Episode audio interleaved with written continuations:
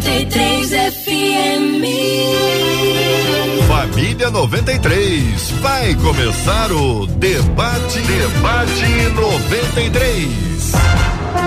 Está entrando no ar. Debate 93.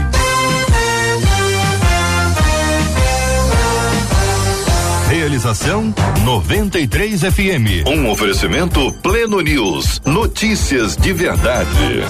Apresentação J.R. Vargas. Alô, meu irmão. Alô, minha irmã. Aqui fala J.R. Vargas, estamos de volta, segundo a graça maravilhosa do nosso Deus e Pai.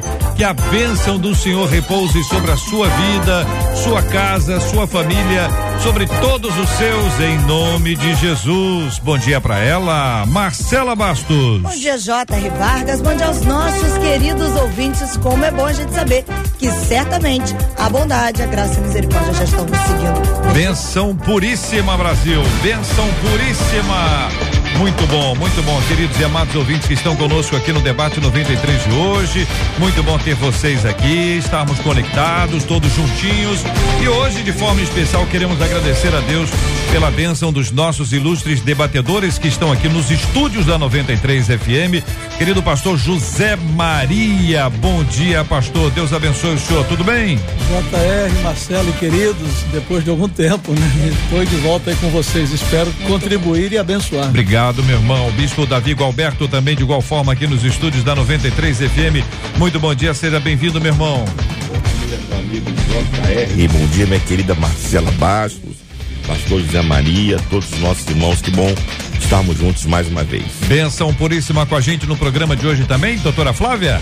Doutora, Flávia Vaz. Tá chegando. Hã? Tá chegando, né? Ah, tá, chegando. é. Muito bem. Estamos numas partes técnicas. Não, tá tranquilo, tá sem problemas, sem problemas, sem problemas. Muito bem, minha gente, nós vamos agora abrir para você interatividade, que é algo maravilhoso que o rádio, no momento, o rádio deste tempo, nos permite vivenciar.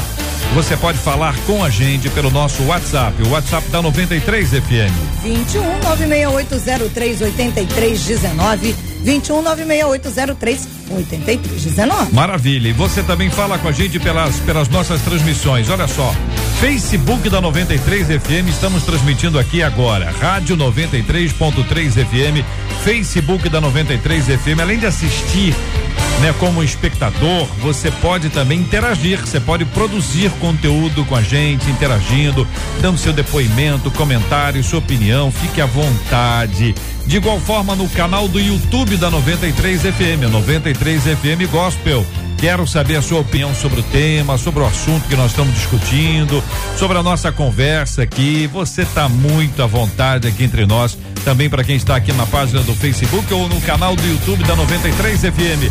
Continuamos transmitindo com imagens no site rádio93.com.br. Portanto, você escuta a gente em 93,3. Você escuta a gente pelo aplicativo, o app da 93 FM, e você escuta e assiste a gente claramente, som maravilhoso, rádio93.com.br, no Facebook da 93 e no canal do YouTube da 93 FM. Bom demais. E nos Aí, vê nos ah. bastidores do Instagram, Tem- ah, do Instagram. Conta aí. É. Lá no Instagram você vai ver as fotos aqui dos bastidores que tiramos um pouquinho antes da gente fazer essa entrada aqui e a abertura por trás das câmeras aqui, quando o JR diz alô, meu irmão, alô, minha irmã lá no Stories. Corre lá. Muito bem, então está lá nos stories do Instagram da, do, do, do perfil da Rádio 93 FM, onde você vai encontrar com a gente lá também, tá bom? Assim nós estamos juntos aqui na 93 FM, essa é a melhor hoje, daqui a pouquinho nós vamos começar a ter aqui mais vídeos dos nossos ouvintes que estão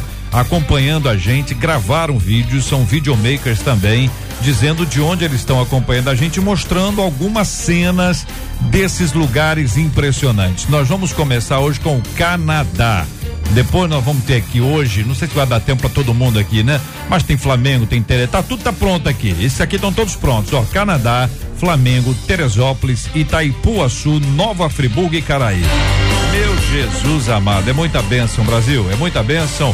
Quero a sua participação com a gente. Você pode mandar também seu vídeo e corre, corre pro Face, corre pro YouTube, corre pro site para você assistir. Muita gente coloca o debate no computador ou até na TV. Por isso a gente diz: Debate 93 é o rádio com cara de TV para ficar mais pertinho de você.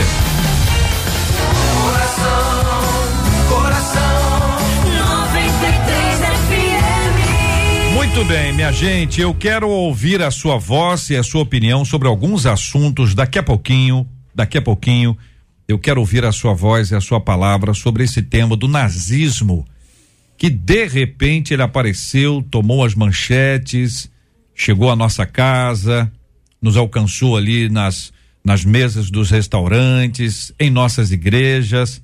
Essa temática que de alguma forma parecia adormecida, pelo menos para a maioria, ela se tornou agora um assunto polêmico, na expectativa de que a opinião pública se manifeste. A opinião pública está se manifestando, há sempre um pedido dos nossos ouvintes por opiniões, comentários da nossa li liderança espiritual, e é isso que a gente vai fazer daqui a pouquinho. Os debatedores vão poder comentar, apresentar as suas opiniões sobre esse assunto, mas você também pode pelas nossas redes, pelo nosso WhatsApp. Nós estamos citando aqui especificamente dois episódios. O apresentador de pod podcast Monarque e o apresentador de uma rede chamado Adriles. Ambos estão aí na cara do gol, com muitos assuntos, polêmicas, muitas críticas, e eu quero saber a sua palavra, sua opinião sobre esse assunto. E a gente vai falar sobre esse assunto já já aqui no Debate 93. 93 FM. A Rádio do Povo de Deus. Tem muitas responsabilidades na igreja, eu tenho, e meus pais. Meus pais não entendem isso, minha gente. E eles não entendem, talvez, porque não são evangélicos, sabe? É errado ignorar as reclamações de pais ímpios e continuar com meus cargos na igreja? Como agir quando a nossa família não tem entendimento espiritual? No caso de filhos convertidos e pais que não são, a questão da autoridade muda? Quais as melhores estratégias para ganhar a nossa família para Jesus? Quero saber a sua opinião, sua palavra, sua participação no debate 93 de hoje. Bispo Davi Gualberto, começo ouvindo a sua palavra, meu irmão. Veja bem, JR, eu estou entendendo aqui que esse jovem que traz essa questão que é muito complexa, que é muito séria, ele é dependente dos pais, mora com os pais, tem uma dependência até material dos pais, é solteiro e por isso deve, de fato, é, obediência aos seus pais que não professam a mesma fé que ele professa. Aí me veio na mente um texto bíblico é, de Salomão, lá em Eclesiastes, capítulo 9, versículo 10, que Salomão diz assim: Tudo quanto te vier a mão para fazer, faze-o conforme as tuas forças. Então, assim, o meu conselho inicial é que esse jovem consiga é, encontrar uma maneira de conjugar as suas atividades na igreja, no reino de Deus, que é importante, ao mesmo tempo em que ele seja obediente aos seus pais. Porque quando a Bíblia nos manda obedecer aos pais, ali não está especificado se esse pai ou mãe professa a mesma fé que a gente ou não. Pelo contrário, eu acho até que se não professa, a obediência tem que ser mais severa para que pelo nosso testemunho eles possam também vir a ter um encontro com Deus. Então eu penso que é possível conjugar as atividades na igreja, no reino de Deus, com a obediência aos pais, evitando conflitos. Isso precisa ficar claro para a liderança dele. Olha, meus pais não são evangélicos, meus pais não professam a mesma fé que eu, então eu tenho essa, essa e essa limitação. E mas dentro das minhas limitações eu quero ser útil à igreja, mas sem causar conflito com os seus pais, porque a Bíblia nos orienta a sermos obedientes aos nossos pais. Muito bem. É, Pastor José Maria, sua opinião sobre esse assunto, querido. JR, queridos, concordo assim em, é, em gênero, em número e grau aí com o nosso querido debatedor, o nosso bispo Davi. A questão aqui existem algumas questões. Uma delas eu tenho muitas responsabilidades. Bom, essa pessoa que tem muitas responsabilidades, mas não tem autonomia, ele deveria pesar Sim. esse processo das responsabilidades. Eu pessoalmente sou pastor de igreja há muitos, há alguns anos, pelo menos, não vou dizer há muito, mas há alguns anos, né? Não vamos exagerar, né, Jota? Há alguns anos. Porém, a gente sabe que algumas vezes as pessoas se acumulam de responsabilidades, talvez até por uma compreensão de que o excesso de atividades na igreja seja sinônimo de espiritualidade. Sim. E muitas vezes isso não é uma, uma verdade, muitas vezes, na maioria das vezes. E quando a pessoa está convivendo com pessoas dentro de uma casa aqui, ele, nesse caso aqui, eu não sei se é um, um jovem que já tem a sua autonomia, provavelmente não, não tem. tem. Ele ignorar os seus pais. Eu, eu achei muito pesada a, a palavra de pais ímpios. Claro que existe essa linguagem é bíblica, porém, do ponto de vista assim é, é, é, a impiedade está em todos nós. Então, é, é, ignorar conviver com um familiar dentro de casa em nome do, do, envolvimento da igreja, eu acho pesado demais.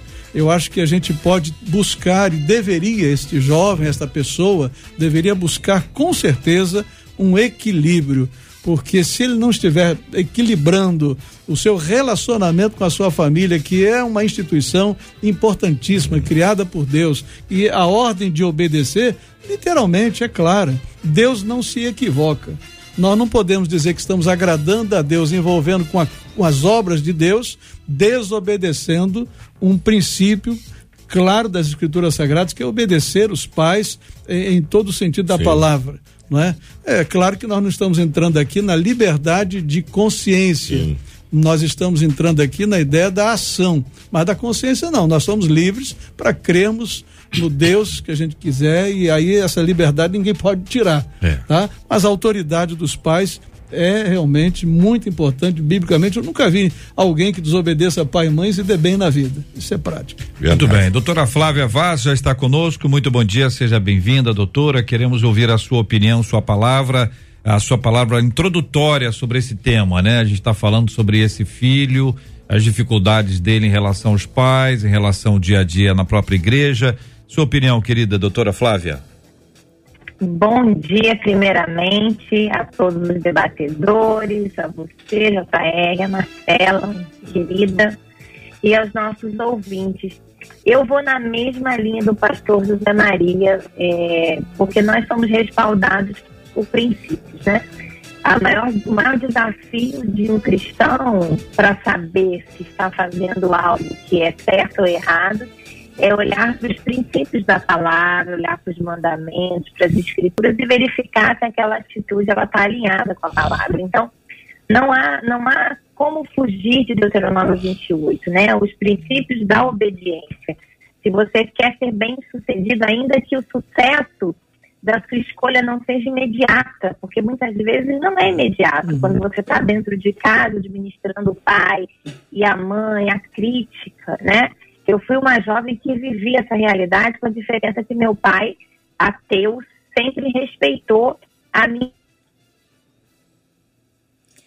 e, e, inclusive, eu, eu, escutei de um meu cunhado, pastor João Emílio, da Pidirajá, ele dizia para mim: eu, eu admiro seu pai por não condenar a sua postura, porque com 15 anos eu me rebelei e me tornei cristã. Então, eu creio na obediência. A obediência, ela é né, aos princípios, à honra, ao respeito. Claro que, né, como foi dito também pelo pastor José Maria, não, eu não sou impedida de crer no que eu creio, mas eu preciso respeitar de maneira prática né, as regras de horário de chegada, as divisões de tarefas no ambiente familiar. Então, tudo isso tem que ser preservado e Deus vai honrar como honrou, honrou tantos homens na Bíblia, né? Muito bem, estamos ouvindo a doutora Flávia com uma certa dificuldade, um pouquinho de ruído no som e alguma outra dificuldade que a nossa equipe técnica vai tentar viabilizar, afinal de contas ela está no espaço, como podemos ver no vídeo, e a gente vai ter a interatividade dela com a gente aqui no Debate 93 em alguns instantes, segundo a graça de Deus. FM, Muito bem, Marcela, e a participação dos nossos ouvintes. que estão dizendo os nossos amados ouvintes? Olha, um dos nossos ouvintes pelo WhatsApp disse assim: Assim resplandeça a vossa luz diante dos homens. E aí ele pega, puxa uma setinha e explica, ou seja, que a presença de Cristo seja visível para os seus familiares, para que vejam suas boas obras. Ele puxa outra setinha, o seu bom testemunho como cristão no meio familiar. E segue. E glorifiquem a vosso Pai que está nos céus. Puxa setinha através desse bom testemunho e a presença de Deus nas pessoas, poderá ser convencido pelo Espírito e juntamente com as pessoas que, está sendo, que estão sendo usadas como canais aí do Senhor, vai glorificar Cristo Jesus, porque na passagem de Mateus 5,16 está no plural, diz ele, glorifiquem. Bispo. É perfeito. Acho que o nosso testemunho ele precisa falar mais alto do que a nossa teoria, não é? A gente tem vivido um evangelho assim nos últimos anos muito teórico e quando isso precisa transitar da teoria para a prática, a gente às vezes se engasga. E nessa questão familiar, ela de fato é uma questão muito séria porque muitos dos nossos familiares não vêm ao evangelho por não encontrar hum. em nós testemunho não encontrar em nós prática daquilo que nós de fato pregamos. Então eu penso que o nosso ouvinte aí foi muito feliz quando citou esse texto bíblico, uhum. onde Jesus deixa claro que é o nosso testemunho que falará mais alto do que aquilo que a gente fala. O nosso testemunho tem poder decisivo na conversão das pessoas que estão ao nosso redor. O que que mexe aqui é o seguinte, olha, eu vocês conhecem, vocês conhecem pais cristãos chorando para que seus filhos se engajem nas atividades da igreja. ainda que seja aquilo que a gente tem chamado de ativismo, ainda que seja isso. Ensaiar, tocar na banda, participar, fazer teatro, é, sair para evangelização, ir para as aulas da escola bíblica, é, pregar o evangelho. Quantos de vocês né, pastores e líderes já não viram a cena de se encontrarem com os pais dizendo assim, olha, eu gostaria muito que meu filho tivesse isso. Então, quando a gente está vendo aqui um, um, um, jovem aqui, um adolescente, é uma pessoa que está apresentando isso, a gente já sabe o seguinte, cara, que pena que esses pais não estão tendo o privilégio de olhar para os seus filhos e, e, e, tal. Mas também tem um outro lado disso, né? Quantos são os, os adolescentes e jovens que não têm os pais para dar apoio a eles? É esse caso. Então, como virar esse jogo, como tratar esse assunto, ou como enfrentar isso ao longo do tempo, como uma questão assim que não tem jeito, olha, não vai acontecer ou pode acontecer e a gente vai trabalhar com a esperança de que isso venha a acontecer. Querido ouvinte amado, é isso que está diante de nós aqui no debate 93 de hoje. Coração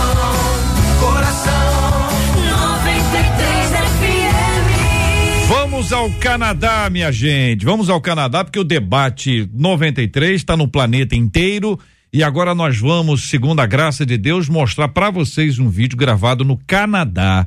E eu, eu vi um pedacinho do, do vídeo, fiquei impressionado com o frio que está lá. Canadá abaixo de quantos graus? Ele escreveu para mim, ó. Menos 22 graus, é. temperatura amena. Não, você vai ver que sensacional onde ele está. Tempera temperatura amena, Canadá, neve por todos os lados. E, e, não é, ó, vou adiantar, não é só neve não, você vai saber onde ele está pisando. Aonde ele está é, pisando? É, ele vai contar pra gente. Sensacional. Espetacular. O, o bispo, peraí, não, peraí, solta.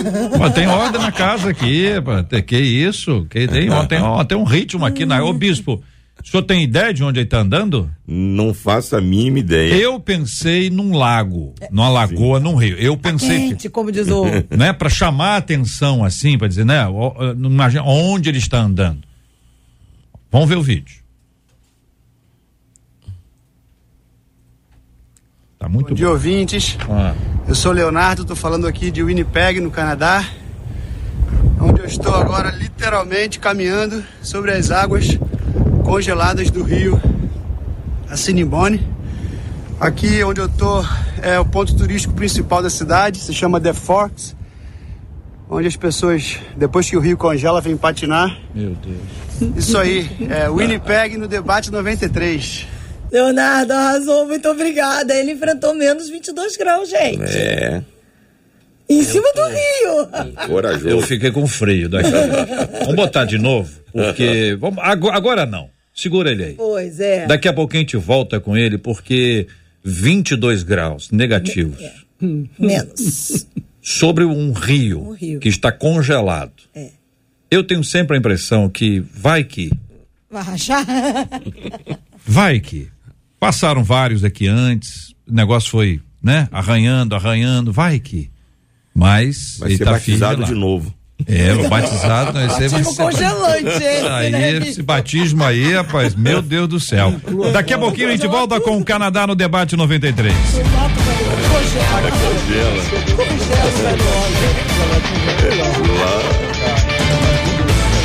Muito bem, minha gente. A participação dos nossos ouvintes, vamos lá. Olha, aqui pelo WhatsApp, uma das nossas ouvintes diz assim: quando eu me converti, me batizei, com o tempo, dizendo, eu fui pegando alguns cargos na igreja. Sempre fui do seguinte pensamento: quando pegar alguma coisa pra fazer, eu vou fazer Ó. com excelência, porque é pra Deus. No início, a minha mãe não entendia, não, viu, gente? Ela diz. Ela reclamava bastante. Mas com o tempo, ela começou a entender. Hoje, minha mãe ainda não é convertida, ainda, mas super entende e incentiva todos os nossos compromissos, tanto o meu quanto do meu irmão. Nós já somos casados, ela nos apoia em tudo e creio que em um, que em um futuro muito breve ela também estará conosco nesses compromissos da igreja. Doutora Flávia, essa expectativa, essa esperança e essa fé que nos move, né? A conversão, seja dos filhos e nesse caso da mãe, né? De que em algum instante isso venha acontecer. A gente viu casos de pais que que criam embaraços e, e embaraços não é uma atribuição é, é, não é uma, uma qualidade somente de pais não cristãos, porque alguns pais cristãos criam embaraços. E aí a pergunta que eu faço à querida irmã é: quais são os principais embaraços que pais cristãos apresentam e que acabam impedindo o desenvolvimento espiritual dos seus filhos? A pergunta é quente. Começo pela doutora Flávia, depois eu desço aqui para o bispo Davi, para o pastor José e a gente vai ouvindo vocês. Quais são esses principais embaraços, doutora Flávia? Eu vou eh, falar um só para deixar os meus colegas depois listarem. Mas eu vejo na minha jornada aí como aquela que vai cuidando da primeira infância e adolescência, que eu acho que o principal embaraço é a falta de disciplina. Olha só. A falta de disciplina que atrapalha a criação de hábitos já desde a infância. E aí, quando chega na adolescência, a gente quer cobrar, né? A gente quer que quando é a hora do menino já ir sozinho, ele não vai, né? Ele não quer porque a falta da disciplina faltou. Então, a falta da disciplina na leitura bíblica dentro de casa, no culto devocional, na expressão clara da fé, na rotina da igreja. Então, a rotina da igreja, quando ela é negociada, ela tem danos. é, é, e aí eu não estou falando a forma como você vai trabalhar isso, eu não estou dizendo que você vai colocar aí aquela brigaiada dentro de casa, mas explicar o valor dessa disciplina espiritual. Então, quando isso é negociado e, e a gente falha nisso, né, e falhamos, né, eu não estou aqui dizendo porque acertei, né, mas falhamos, nós temos esse prejuízo porque não criamos o hábito. Né? Então, o- eu vejo que o principal embaraço que um pai cristão tem é esse. Então, o dia de jogo não vai, né? O dia que tem uma festinha da família não vai. Ih. Então, quando você não tem claro isso desde cedo, eu acho que JR, para mim, eu acho que é o principal, assim, do que eu tenho visto, que vai impactar aí na, nessa jornada, entende? Muito obrigado, doutora Flávia Vaz. O pastor José Maria, sua opinião sobre esse assunto. Doutora Flávia apresentou a falta de disciplina. Na minha visão, eu vou ag- agregar talvez uma outra informação, é quando nós colocamos pesos diferenciados quando se trata de coisas materiais, entre aspas, né? Porque tudo na nossa vida é espiritual, mas quando se fala de igreja, de coisas da igreja, aí a gente dá um outro valor.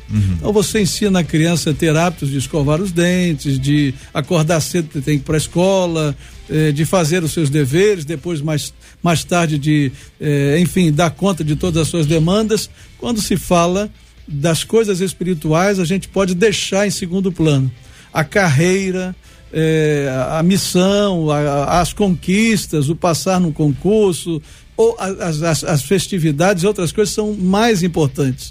Então, quando nós colocamos valores diferenciados e, e botando um peso, se for até para errar, nesse caso eu preferia que errássemos em nos envolvermos mais com Deus, que esse é o erro que é um erro que é, é mais fácil acertar, porque depois que você vê a família se distanciando é, de Deus, da igreja, do compromisso, e tudo pode ser colocado na hora da igreja, na hora do culto, é, é, é, um, é uma balança desequilibrada que lá na frente resulta em desequilíbrio. E aí pode acontecer o resultado que não se quer, que é exatamente o contrário do que foi colocado aqui. Ao invés da gente ver o pai reclamando que o filho está envolvido na igreja, ele vai estar chorando uhum. para que o filho de alguma forma entre numa igreja e não saia mais, né? Verdade. Bispo.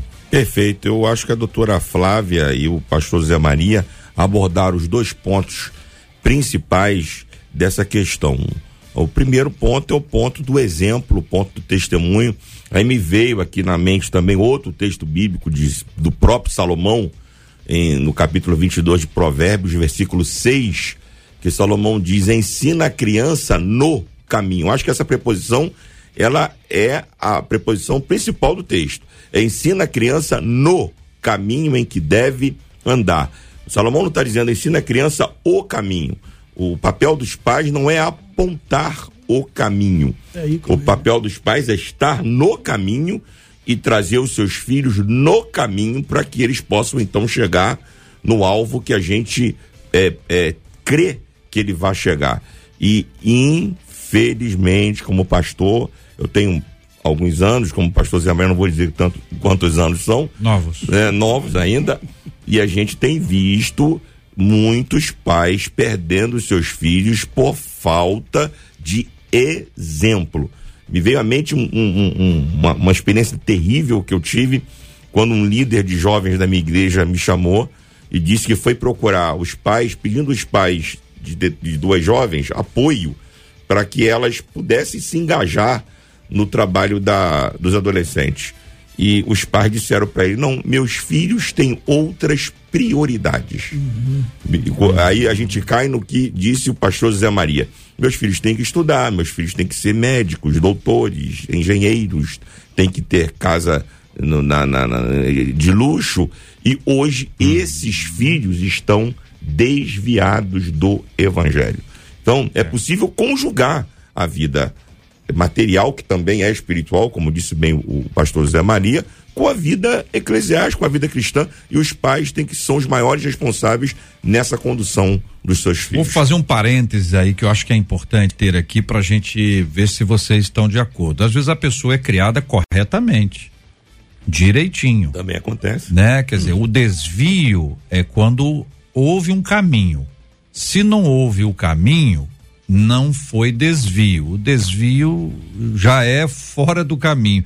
Então, às vezes, a pessoa pode ser criada de forma correta, adequada, filhos criados ali, enfim, tudo da, padrão, né? Pro, protocolo céu, protocolo céu. A pessoa, estou preparando meu filho e minha filha para o céu. Vai bonitinho e tal. E em algum momento, essa pessoa, criança, adolescente, jovem, um adulto, ele pode vir a se desviar. Quantas pessoas nós já vimos? Muitos. Gente líder de igreja. Eu lembro de, estou pensando numa pessoa aqui especificamente. Eu era adolescente, olhava para esse cara e falava assim: meu Deus, esse cara é, é um grande líder. É. Uma habilidade, uma tranquilidade, tudo mais. Mas ele foi casar. Foi casar. E a, a, a noiva dele disse: olha, casou nunca mais você acredita que nunca mais mesmo? Eu acredito. Eu já vi também. Era de impressionar. Não, ele tá brincando. Você deve ter. Não, não é possível. E a pessoa vai lá e, e nunca mais vira, nunca mais. E qualquer pessoa que está me ouvindo, que saiba a minha origem, e quiser mandar o WhatsApp para mim para perguntar quem é a pessoa, já vou responder logo. Não vou contar.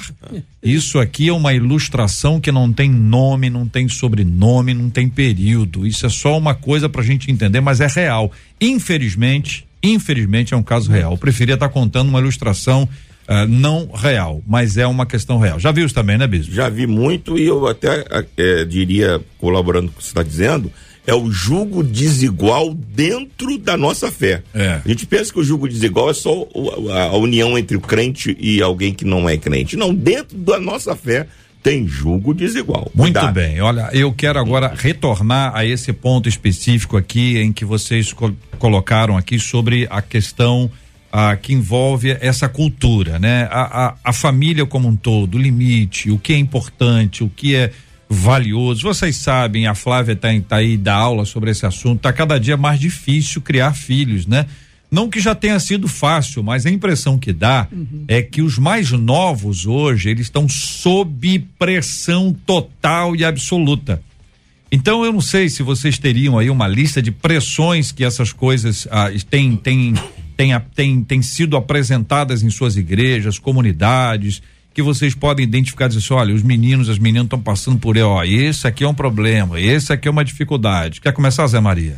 Olha, eu tenho percebido assim a questão de atualização de, de, de informações e de acessos eh, no, no, aspecto tecnológico, há uma concorrência num mundo que a gente nem chega. Sim. Pelo menos é, é, uma percepção minha. Eles falam uma linguagem, têm uma, um acesso a informações e eu diria desinformações né, e deformações que nem sempre dá, dá tempo. Então, os pais hoje têm que estar muito ligados. Então, é uma tarefa muito difícil, na minha opinião, desafiadora, mas é uma pressãozinha violenta para os nossos uhum. filhos. É uma concorrência, assim, que não é muito perceptível, mas é no mundo das ideias, uhum. do acesso, do quem é melhor, do que o, um já tem. Outro dia, num, num papozinho de, de, de recepção lá, alguém disse: ah, eu já tenho o iPhone 13. Aí o outro virou assim, é, da, maior de mais idade. Eu ainda não consegui. Olha só, disputa uhum. pelo ter, pelo não ter, pelo acesso, uhum. pelo jogo, quem domina o quê.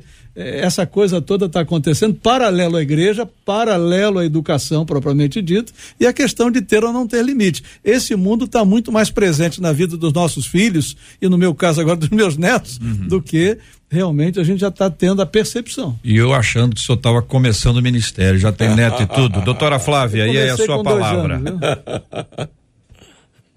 eu, eu vou fazer uma chamada para a questão da, da normatividade que a vida judaico-cristã propõe, padrão de família, né, de sexualidade. Eu acho que um grande desafio que a nova geração tem é de ficar no lugar chamado né, de normal para uhum. a nossa crença e ter espaço para isso, porque hoje em dia a gente não tem espaço, as crianças não têm espaço. Qualquer fala, um adolescente que fala, né, da sua posição, por exemplo, que é heterossexual, né, ele é condenado, ele é, é, na minha época era na faculdade que a gente via isso. É. Você ia para a faculdade e você há 25 anos atrás, você tinha que se posicionar dentro da faculdade.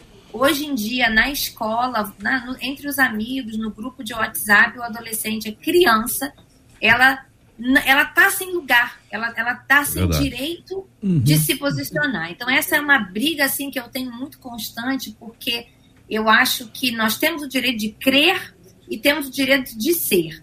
E aí quando o direito de ser do outro e de crer do outro começa a invadir também o meu direito, Aí é um ponto, né? E a gente, eu tenho três aqui em casa, 18, 14, 12. Então, assim, as conversas que eles enfrentam são conversas muito difíceis. E eu vejo que é uma pressão significativa que, como pais, como igreja, nós temos que estar abertos a esse diálogo, né, o tempo inteiro conversando nos grupos de jovens, de adolescentes, dando espaço para eles trazerem o que vem, o que vivem e prepará-los uhum porque senão eles estão muito, estão assim, acuados, né? Eles nem falam.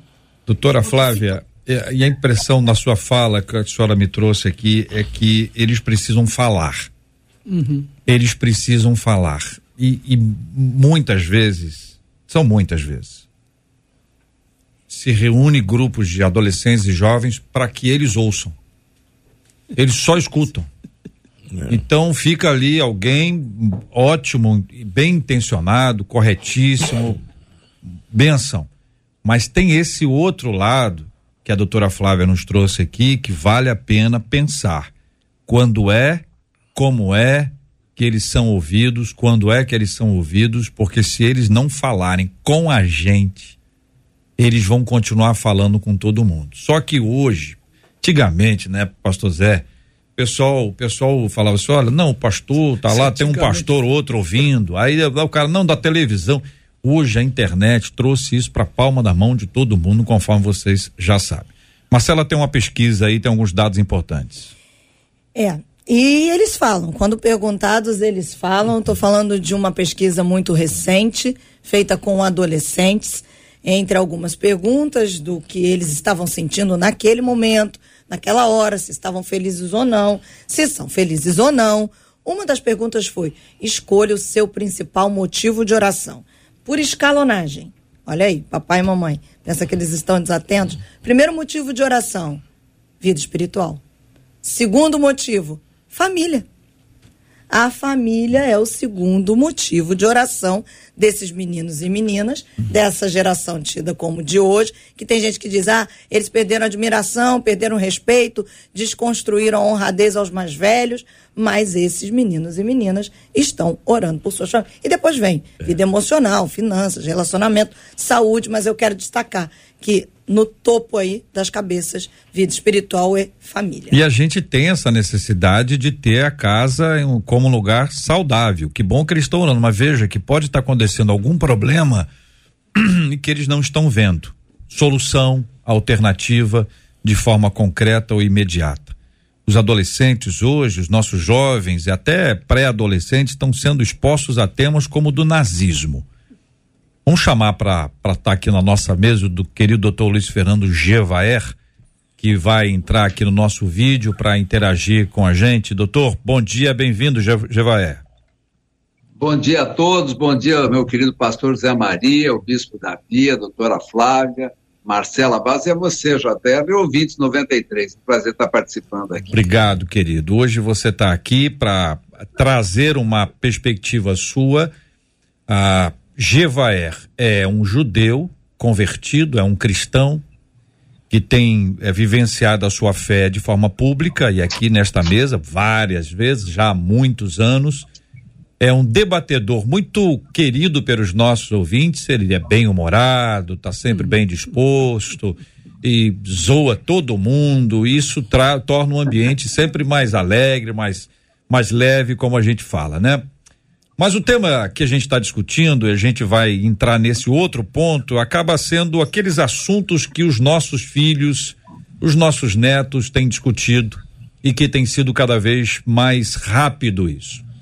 Esta semana, o tema do nazismo se tornou um tema de todo mundo.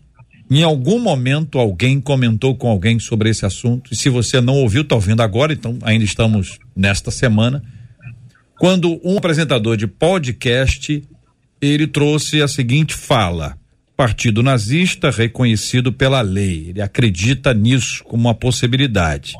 Se um cara quiser ser anti-judeu, eu acho que ele tinha o direito de ser. Foi isso que ele disse. Ele disse programa ao vivo, podcast, quatro horas de, de, de debate, de conversa. Depois ele fez um vídeo dizendo que ele estava bêbado. Ah, ele foi desligado, embora ele seja sócio. A notícia foi que ele foi demitido, mas de alguma forma esse assunto veio à tona. Dia seguinte, comentando esse assunto numa, numa emissora, um jornalista, um comentarista, ao, ao se despedir ah, do assunto estava sendo tratado, fez um sinal que foi entendido por muita gente como uma saudação ah, do tempo do Hitler, né? A saudação nazista. Bom, esse assunto veio, o Adrilles, que é esse o outro, foi demitido desta emissora, Monarque, que é o anterior, ele de igual forma também não faz parte, e o assunto veio à tona. Jevaé, para muita gente, é, esse pode ser um assunto novo. O cara diz assim, mas rapaz, não, do nada veio esse assunto. Alguns podem até entender, olha, esse assunto não vem do nada não. Tem coisas que talvez a gente não saiba. São coisas que têm a ver com as informações mais próximas ou até algum tipo de discriminação que vem sofrendo ao longo do tempo. Embora seja o Brasil esse país de coração aberto, de braços abertos, essa é uma questão que aí está. Como você, querido Gevaer, judeu, cristão, recebeu esses assuntos e que tipo de impressão isso gerou no coração? Olha, foi ótimo você ter dado essa oportunidade para a gente falar aqui, JR, porque eu recebi com muita indignação, muita indignação, porque não foram só os judeus massacrados pelo nazismo, foram poloneses, foram ciganos, foram uh, pessoas de variadas etnias que sofreram uh, horrores por conta do, da vigência da ideologia nazista durante um bom período no mundo. De tal maneira que o nazismo foi banido da Europa. É proibido na Alemanha. É proibido em muitos países. Isso causa uma indignação e deve ser repudiado veementemente. É, sob essa falsa justificativa de liberdade de expressão, se tenta ressuscitar ato, os atos mais odiosos que a humanidade já, já concebeu. Quer dizer, é uma coisa é, absurda, inconcebível, inominável. Não há possibilidade de qualquer espaço é, que possa ser confundido com uma liberdade você fazer apologia a atrocidades, a crimes inomináveis. Então, uh, o rapaz talvez tenha sido ingênuo, talvez tenha sido um bobalhão, simplesmente, mas o alcance que ele tem sobre a juventude, principalmente, de 3 milhões e meio de seguidores, obriga que ele tenha responsabilidade e não fale besteira e deve pagar pelo que fez. Ele está sendo processado pelo Ministério Público lá de São Paulo por apologia ao nazismo, que é um crime equivalente a racismo, porque o nazismo é discriminatório, é racista, é odioso, é, é, é crime contra a humanidade. Então, não é possível deixar isso batido, ficar brincando com o sentimento de, de milhares de pessoas, né? Todos nós cristãos também é, sentimos o, o, que foi a, o, o horror cometido pelo nazismo. Então, qualquer pessoa lúcida não pode permitir que se faça apologia ou que se crie um partido que defenda as ideias ou que se permita que seja tido com leveza esse assunto. Esse é um assunto grave, sério. Todas as comunidades organizadas uh, uh, israelitas e judaicas do Brasil se manifestaram, os, os ministros do Supremo repudiaram formalmente, uh, o presidente do Senado, o presidente da Câmara, todos os políticos, o presidente Bolsonaro, todos foram unânimes em repudiar, em, em dizer que uh, não é possível tratar isso como uma liberdade de expressão, porque há uma hierarquia do, dos direitos, né? e o direito eh, maior é o direito à vida. Uhum. E é tudo que o nazismo prega contra. Prega contra o direito à vida, com o direito à liberdade e uma série de outras coisas. Então, é preciso ser rigoroso e punir com rigor essas ideias que vão se divulgando, símbolos, etc., que têm que ser banidos banidos da humanidade toda, de todos os países e para isso o Brasil também tem tido uma atitude muito firme das autoridades e os comunicadores, esses falsos comunicadores, eh, podem entender que tem direito de falar e não é bem assim, porque a lei estabelece os limites da liberdade de cada um. E a liberdade, ela esbarra na liberdade do outro e assim ela deve ser eh, eliminada também. A impressão então, que passa é que a fala dele não é uma fala isolada é que existem outros falando a mesma coisa, só que ele estava num, num veículo que é a internet e que é, traz isso de uma forma multiplicadora. Era um pro programa é, ao vivo, né, que eles fazem ao vivo e depois fica gravado e disponibilizado. Mas a impressão que passa é que esta não é a fala dele não é única. Essa impressão faz sentido, Gevaé? É, infelizmente existem uh, movimentos que tentam fazer ressuscitar isso e são rapidamente abafados, porque é uma, uma ideologia completamente destrutiva, uh, que não tem vínculo nenhum com liberdade, não tem vínculo nenhum com, com democracia, com nada que seja bom. Então, uh, é uma coisa completamente ultrapassada. Eu acho que são, são atos assim levianos, que não têm fundamento e que, infelizmente, nós estamos vivendo tempos sombrios também, em que as pessoas querem inventar coisas, e eu acho também, dentro da, da nossa fé, que esse é o esfriamento da fé que leva a esse tipo de busca, uma busca uh, sem sentido, né? busca por coisas novas. E eu acho muito importante tratar disso com a força que a 93 tem. Nós cristãos temos que nos posicionar uh, a respeito disso, a nossa amizade pelos judeus, o carinho que sempre e essa fraternidade que cristãos e judeus sempre tiveram uh, faz com que uh, e os judeus foram apenas um dos povos, foram o mais visível, né? Mas houve muita maldade, muito horror cometido pelo nazismo e tudo isso foi alvo de processos e houve as penalidades na época. Mas não se pode deixar ressuscitar isso sob hipótese alguma, porque é um crime contra a humanidade, é um crime imprescritível, é um crime sério, severo. A Constituição brasileira impede essa apologia e é, provavelmente vai haver uma punição severa, não só para esse rapaz, como para o outro também. Hum. E é, é, importante, claro, que haja garantia do direito de defesa para todo mundo, que possam os implicados se defender, mas essa, todas essas manifestações que foram surgindo, não só na mídia, mas também nas casas parlamentares, nas casas políticas, nas casas legislativas, e, isoladamente entre a, entre as casas de leis, né, demonstram que uh, não há espaço para esse tipo de, de liberdade, falsa liberdade, uhum. para fazer apologia a coisa criminosa. É, é, é, curioso porque o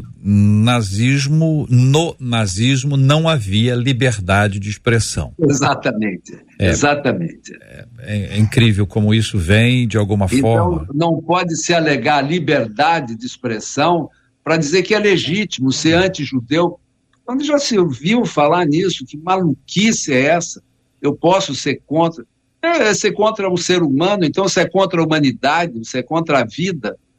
É. Isso é completamente insano. Né? As pessoas estão viajando completamente num, numa filosofia idiota, imbecil. Né? Esse episódio, e... esse, esse episódio é um episódio triste que traz no seu bojo aqui um motivo para ter esperança. É a reação.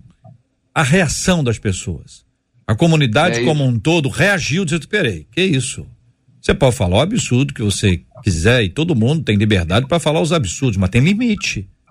Tem limite. Claro, é preciso claro, se estabelecer claro. isso. E nós, enquanto cristãos, nós temos opinião, nós podemos expressar a nossa opinião. Estamos aqui numa rádio ao vivo, falando pela internet, para Facebook, YouTube, Isso. site, aplicativo, podcast, enfim, tá tudo aqui uh, tendo a oportunidade de ouvir, e aí a, a, nossa, a nossa intenção ao ouvir o Gevaer é alguém que vai falar desse assunto na primeira pessoa do singular.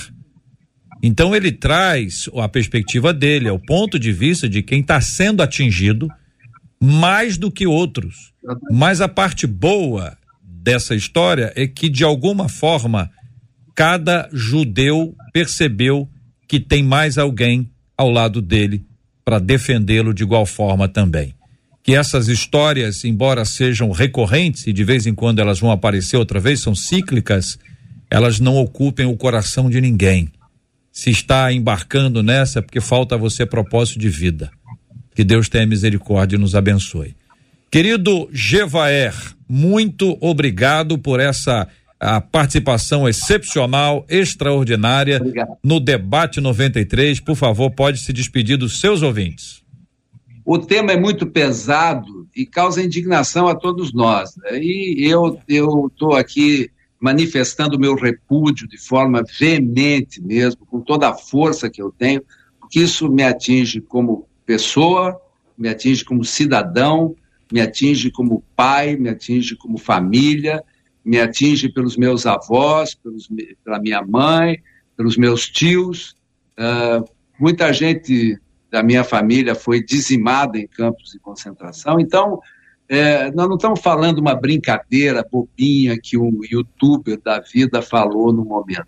Isso é coisa séria que tem que ser levada a sério e tem que haver, como você bem falou, manifestação concreta. Eu normalmente sou bem risonho, bem alegre, você sabe disso, mas esse tema mexe comigo porque eu acho que é uma indignidade trazer um assunto dessa magnitude com a irresponsabilidade que ele foi tratado. Certamente. Obrigado, querido. que você deu esse espaço para a gente reparar esses assuntos. Aí. Você tem sempre E essa espaço. é a finalidade desse programa também e dessa rádio. É, se manifestar a favor das liberdades e que todos nós temos espaço para a sobrevivência e para uma vida digna. Um abraço, É querido. isso. Deus te abençoe Obrigado e te guarde. você, querido. e haja Um paz sobre vocês. você e todo mundo, tá bom? Fica com Deus. Amém. Nós todos. São 11 horas e 53 minutos. Esta, minha gente, é a 93 FM. 93 FM. Debate 93. Debate 93. De segunda a sexta, às 11 da manhã. Você pode ouvir o podcast do Debate 93. Encontre a gente nos agregadores de podcasts e ouça sempre que quiser. A gente estava falando agora há pouco sobre temas difíceis que os nossos meninos e meninas estão sendo expostos cada dia mais cedo. Um tema como esse é tema de escola. É longe. É o livro. É longe. Hoje eles estão enfrentando isso e certamente em muitos lugares algumas pessoas estão dizendo assim, não, ele está certo. Ele está certo. Mas não falam isso com a repercussão que foi a fala dele. Marcela. É, alguns dos nossos ouvintes aqui trazem até a expressão que é muito clara desse tempo dos meninos e meninas, é que tem muita gente que às vezes acaba reproduzindo falas Sim. ou fazendo falas para lacrar. E aí, quando querem lacrar, acabam trazendo ideias errôneas e levam a geração da lacrolândia junto para pensar da mesma maneira. É o que estão dizendo os nossos É, ouvintes. o que dá impacto, né, Zé Maria? Rapaz, olha, eu estou aqui impressionado. eh, ouvir uma pessoa como Jevaé, que é um amigão, eu conheço a pessoa, estivemos juntos. Ouvir a história, saber de alguém que passou por tudo isso, eh, a gente fica indignado de saber que ainda tem gente mexendo com coisa tão séria assim. A gente que já viajou em vários lugares do mundo, já estivemos em Israel, naquele museu lá que traz à memória da gente aquelas atrocidades todas. Quer dizer, não combina com nada, não combina com a vida, não combina com relacionamento em sociedade e no nosso caso não combina com a fé, mas nunca, Nunca. nunca. Isso aí é um ato de eh, ignorância, de, de irresponsabilidade, como foi dito. Eu diria de intolerância, que é uma palavra muito usada hoje. É. E em nome da intolerância, as pessoas estão pregando uma liberdade irresponsável. E isso é muito sério e nós precisamos pedir sempre que se preserve a liberdade de expressão com responsabilidade. E como cristão, nosso limite é a palavra, é o amor e a gente não pode nunca verdade. transigir com coisa como essa. Tem um nunca. texto muito interessante que fala sobre a antiga tolerância e a nova. A distinção, objetivamente, é que na antiga você diz, ah, eu penso assim, então tá bom, eu respeito, você pensa assim, mas eu continuo a pensar assim. Na nova, você tem que mudar de opinião. É, é, é, é impressionante, é impressionante, né, doutora Flávia? É impressionante como a pressão hoje acontece para que as pessoas mudem de opinião. Aí disse, se não, hoje um dos piores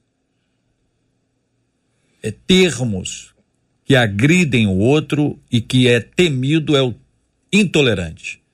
Então, para não ouvir isso, muita gente acaba concordando. Concordando com esse tema. Doutora Flávia. Perdemos a conexão com a doutora Flávia. Voltou. Voltou. Eu, eu, eu estava antes de ontem assistindo a um, a um videozinho de pouco mais de dois minutos na rede social de uma atriz assim que tem alguns milhões de seguidores e ela postou um vídeo de uma pessoa que eu não sei quem é, não faz, não faço referência e ela trazia uma causa, né? E exatamente, exatamente o que você descreveu, JR, ela falava. Quando você se posiciona dizendo que você discorda de algo, você já está sendo. O tema era a questão de sexualidade, então você já está sendo homofóbico. Você não pode dizer que você. Porque você já está indo contra. E aí eu fiquei ouvindo aquilo e eu falei: onde que a gente está? Que tempo é esse, meu Deus? Porque eu não posso falar que eu penso diferente se eu virar a, a, a, cena, né? E como que fica isso? Então, bom, é, o que eu queria trazer aqui é o texto de Gálatas 3, 28, onde o apóstolo Paulo ele vai dizer: Não há judeu nem grego, escravo nem livre, homem nem mulher, todos são um em Cristo Jesus. Essa é uma verdade. E as- o que está por trás de uma atitude como foi citada, desse caso que tomou proporção, são as crenças. Nós temos crenças. Então, a maneira muitas vezes de tratar a empregada doméstica, auxiliar, ela tem a ver com essa crença em relação ao escravo, ao trabalho. A maneira de tratar a mulher também. Agora, a gente precisa entender uma coisa. Nós precisamos ter essa verdade que foi dita aqui para nós. Todos somos um. Inclusive aquele que discorda de mim na sua postura religiosa, na sua postura sexual. Porém, eu não posso nunca ser impedido de me posicionar dentro daquilo que é a minha, o meu, o meu arcabouço, a minha família, o meu padrão.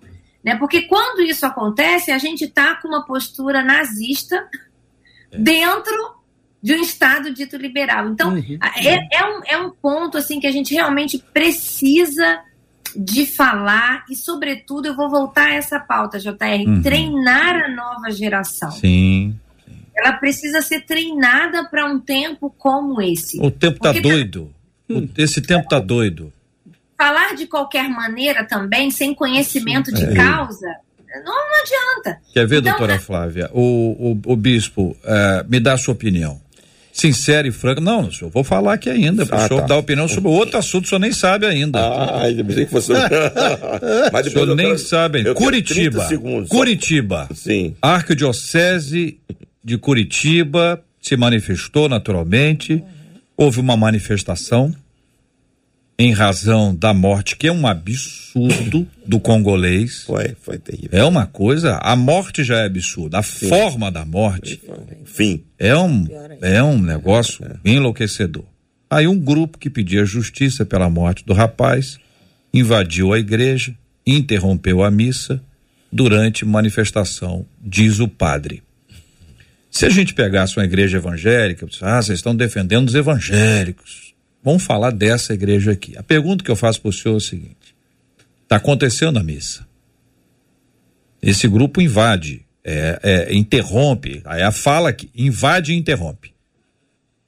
Se alguém chegar e disser, só se aqui vocês não vão entrar não. Aqui vocês não vão entrar não. Ó, olha a situação. Ah, então não vamos entrar porque o senhor é contra, então o senhor é a favor da morte do congolês? Segundo, o senhor está sendo intolerante corretamente. Direitinho. Também acontece. né? Quer dizer, o desvio é quando houve um caminho. Se não houve o caminho, não foi desvio. O desvio já é fora do caminho. Então, às vezes, a pessoa pode ser criada de forma correta, adequada, filhos criados ali, enfim, tudo da, padrão, né? Pro- protocolo céu, protocolo céu. A pessoa, estou preparando meu filho e minha filha para o céu. Vai bonitinho e tal. E em algum momento, essa pessoa, criança, adolescente, jovem, um adulto, ele pode vir a se desviar. Quantas pessoas nós já vimos? Muitos. Gente líder de igreja. Eu lembro de, estou pensando numa pessoa aqui especificamente. Eu era adolescente, olhava para esse cara e falava assim: meu Deus, esse cara é, é um grande líder. Uma habilidade, uma tranquilidade, tudo mais. Mas ele foi casar. Foi casar. E a, a, a noiva dele disse: olha, casou nunca mais. Você acredita que nunca mais mesmo? Eu acredito. Eu já vi também. Era de impressionar. Eu falei, Não, ele tá brincando, você deve ter. Não, não é possível. E a pessoa vai lá e, e nunca mais vira, nunca mais. E qualquer pessoa que está me ouvindo, que saiba a minha origem e quiser mandar o WhatsApp para mim para perguntar quem é a pessoa, já vou responder logo. Não vou contar. Isso aqui é uma ilustração que não tem nome, não tem sobrenome, não tem período. Isso é só uma coisa para a gente entender, mas é real. Infelizmente, infelizmente é um caso real. Eu preferia estar tá contando uma ilustração Uh, não real, mas é uma questão real. Já viu isso também, né, Bispo? Já vi muito e eu até é, diria, colaborando com o que você está dizendo, é o julgo desigual dentro da nossa fé. É. A gente pensa que o julgo desigual é só a união entre o crente e alguém que não é crente. Não, dentro da nossa fé tem julgo desigual. Muito Cuidado. bem. Olha, eu quero agora retornar a esse ponto específico aqui em que vocês co colocaram aqui sobre a questão ah, que envolve essa cultura, né? A, a, a família como um todo, o limite, o que é importante, o que é valioso. Vocês sabem, a Flávia está tá aí da aula sobre esse assunto. Está cada dia mais difícil criar filhos, né? Não que já tenha sido fácil, mas a impressão que dá uhum. é que os mais novos hoje, eles estão sob pressão total e absoluta. Então eu não sei se vocês teriam aí uma lista de pressões que essas coisas ah, têm, têm, têm, têm, têm sido apresentadas em suas igrejas, comunidades, que vocês podem identificar e dizer assim, olha, os meninos, as meninas estão passando por aí, ó, esse aqui é um problema, esse aqui é uma dificuldade. Quer começar, Zé Maria? Olha, eu tenho percebido assim, a questão de atualização de, de, de informações e de acessos eh, no, no, aspecto tecnológico, há uma concorrência num mundo que a gente nem chega. Sim. Pelo menos é, é uma percepção minha. Eles falam uma linguagem, têm uma, um acesso a informações, e eu diria desinformações né, e deformações que nem sempre dá, dá tempo. Então, os pais hoje têm que estar muito ligados. Então, é uma tarefa muito difícil, na minha opinião, desafiadora, mas é uma pressãozinha violenta para os nossos uhum. filhos. É uma concorrência assim que não é muito perceptível, mas é no mundo das ideias, uhum. do acesso, do quem é melhor, do que o, um já tem. Outro dia, num, num papozinho de, de, de, recepção lá, alguém disse: ó, é, eu já tenho o iPhone 13. Aí o outro virou assim, é, da, maior de mais idade. Eu ainda não consegui. Olha só, disputa uhum. pelo ter, pelo não ter, pelo acesso, uhum. pelo jogo, quem domina o quê essa coisa toda está acontecendo paralelo à igreja, paralelo à educação propriamente dito, e a questão de ter ou não ter limite. Esse mundo está muito mais presente na vida dos nossos filhos, e no meu caso agora dos meus netos, uhum. do que realmente a gente já está tendo a percepção. E eu achando que o senhor estava começando o ministério, já tem neto e tudo. Doutora Flávia, aí é a sua palavra. Anos, é, eu, eu vou fazer uma chamada para a questão da, da normatividade que a vida judaico-cristã propõe, padrão de família, né, de sexualidade. Eu acho que um grande desafio que a nova geração tem é de ficar no lugar chamado né, de normal para a uhum. nossa crença e ter espaço para isso, porque hoje em dia a gente não tem espaço, as crianças não têm espaço. Qualquer fala, um adolescente que fala, né, da sua posição, por exemplo, que é heterossexual, né, ele é condenado, ele é, é na minha época era na faculdade que a gente vivia isso. É. Você ia para a faculdade e você há 25 anos atrás, você tinha que se posicionar dentro da faculdade. Hoje em dia, na escola, na, no, entre os amigos, no grupo de WhatsApp, o adolescente, a criança, ela ela tá sem lugar, ela ela tá sem Verdade. direito uhum. de se posicionar. Então essa é uma briga assim que eu tenho muito constante, porque eu acho que nós temos o direito de crer e temos o direito de ser. E aí quando o direito de ser do outro e de crer do outro começa a invadir também o meu direito, Aí é um ponto, né? E a gente, eu tenho três aqui em casa, 18, 14, 12. Então, assim, as conversas que eles enfrentam são conversas muito difíceis. E eu vejo que é uma pressão significativa que, como pais, como igreja, nós temos que estar abertos a esse diálogo, né, o tempo inteiro conversando nos grupos de jovens, de adolescentes, dando espaço para eles trazerem o que vem, o que vivem e prepará-los uhum porque senão eles estão muito, estão assim, acuados, né? Eles nem falam. Doutora Flávia, é, e a impressão na sua fala que a senhora me trouxe aqui é que eles precisam falar. Uhum. Eles precisam falar.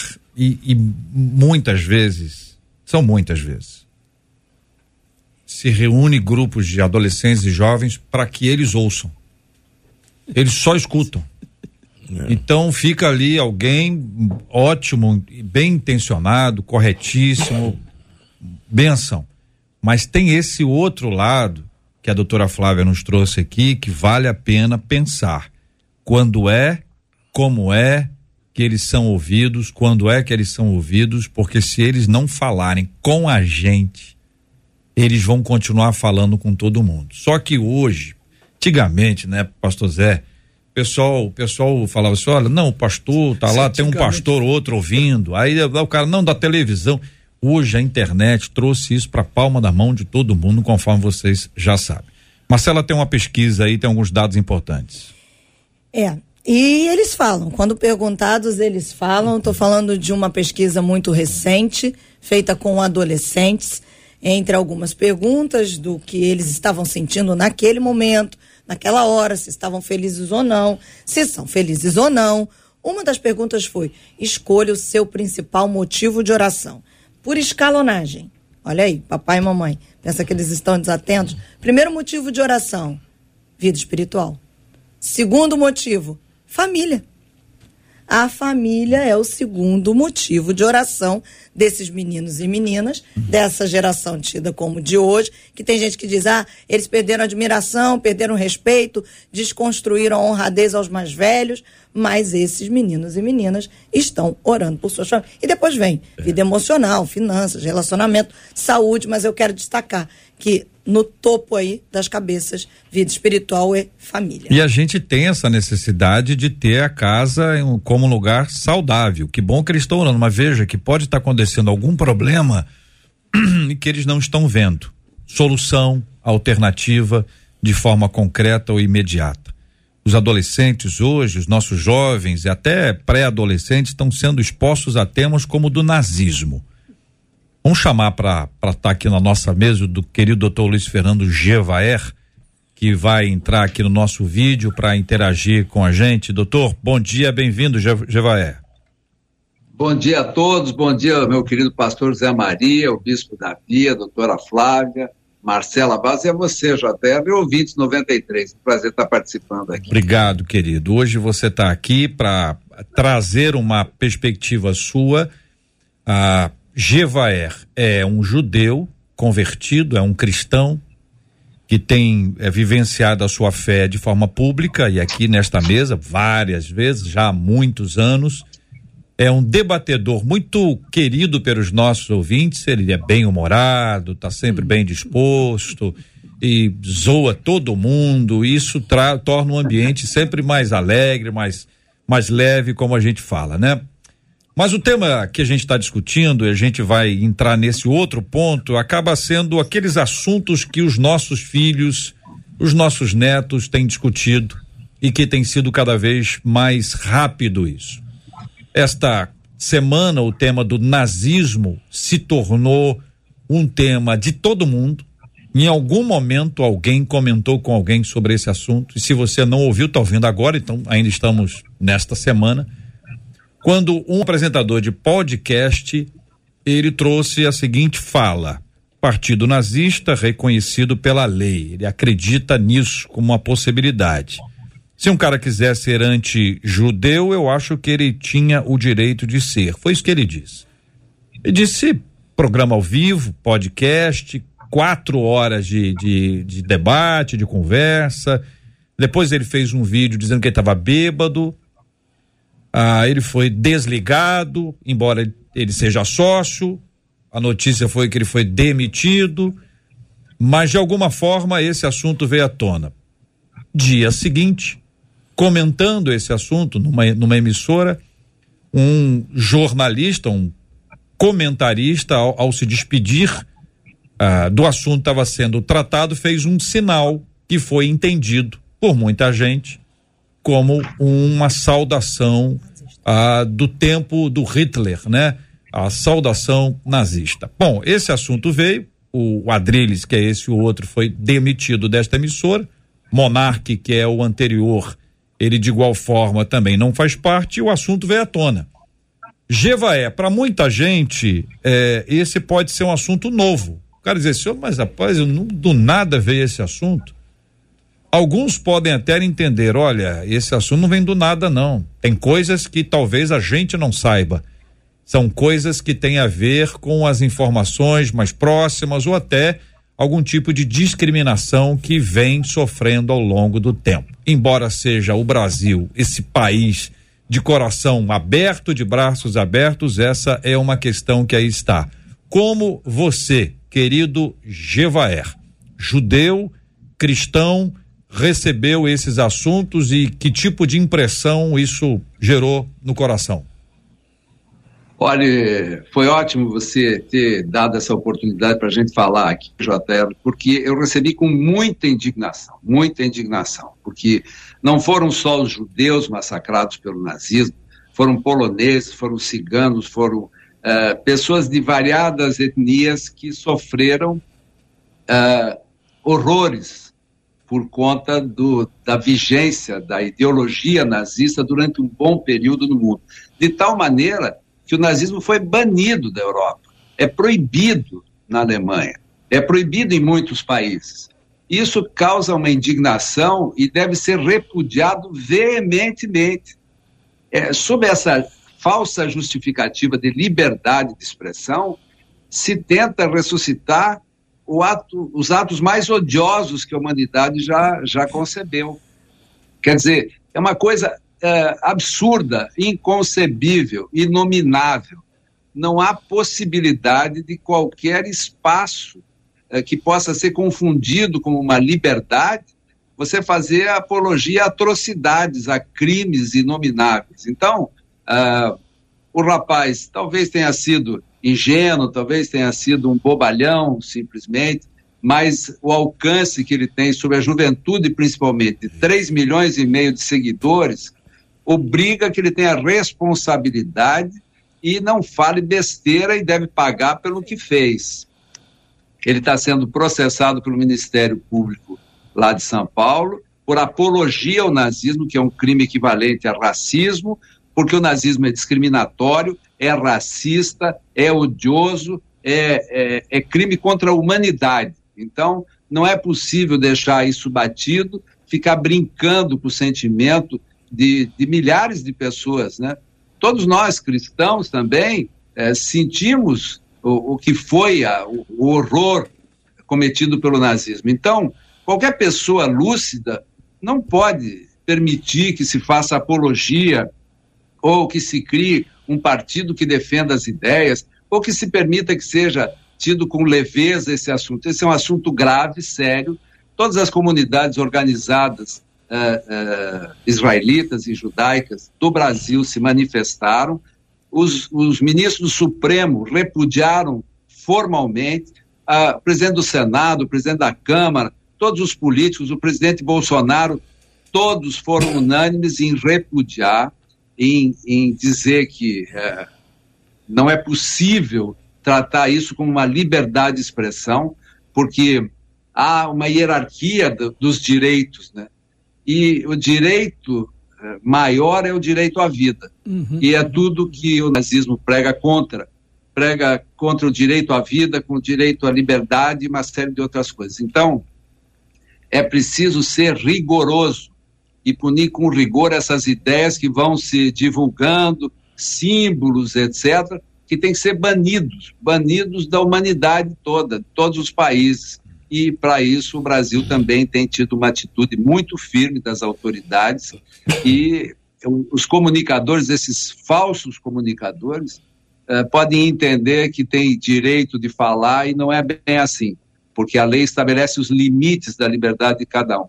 E a liberdade, ela esbarra na liberdade do outro e assim ela deve ser eh, eliminada também. A impressão então, que passa é que a fala dele não é uma fala isolada é que existem outros falando a mesma coisa, só que ele estava num, num veículo que é a internet e que é, traz isso de uma forma multiplicadora. Era um pro programa é, ao vivo, né, que eles fazem ao vivo e depois fica gravado e disponibilizado. Mas a impressão que passa é que esta não é a fala dele não é única. Essa impressão faz sentido, Gevaé? É, infelizmente, existem uh, movimentos que tentam fazer ressuscitar isso e são rapidamente abafados, porque é uma, uma ideologia completamente destrutiva, uh, que não tem vínculo nenhum com liberdade, não tem vínculo nenhum com, com democracia, com nada que seja bom. Então, uh, é uma coisa completamente ultrapassada. Eu acho que são, são atos assim levianos que não têm fundamento e que infelizmente nós estamos vivendo tempos sombrios também em que as pessoas querem inventar coisas e eu acho também dentro da, da nossa fé que esse é o esfriamento da fé que leva a esse tipo de busca, uma busca uh, sem sentido, né? busca por coisas novas. E eu acho muito importante tratar disso com a força que a 93 tem.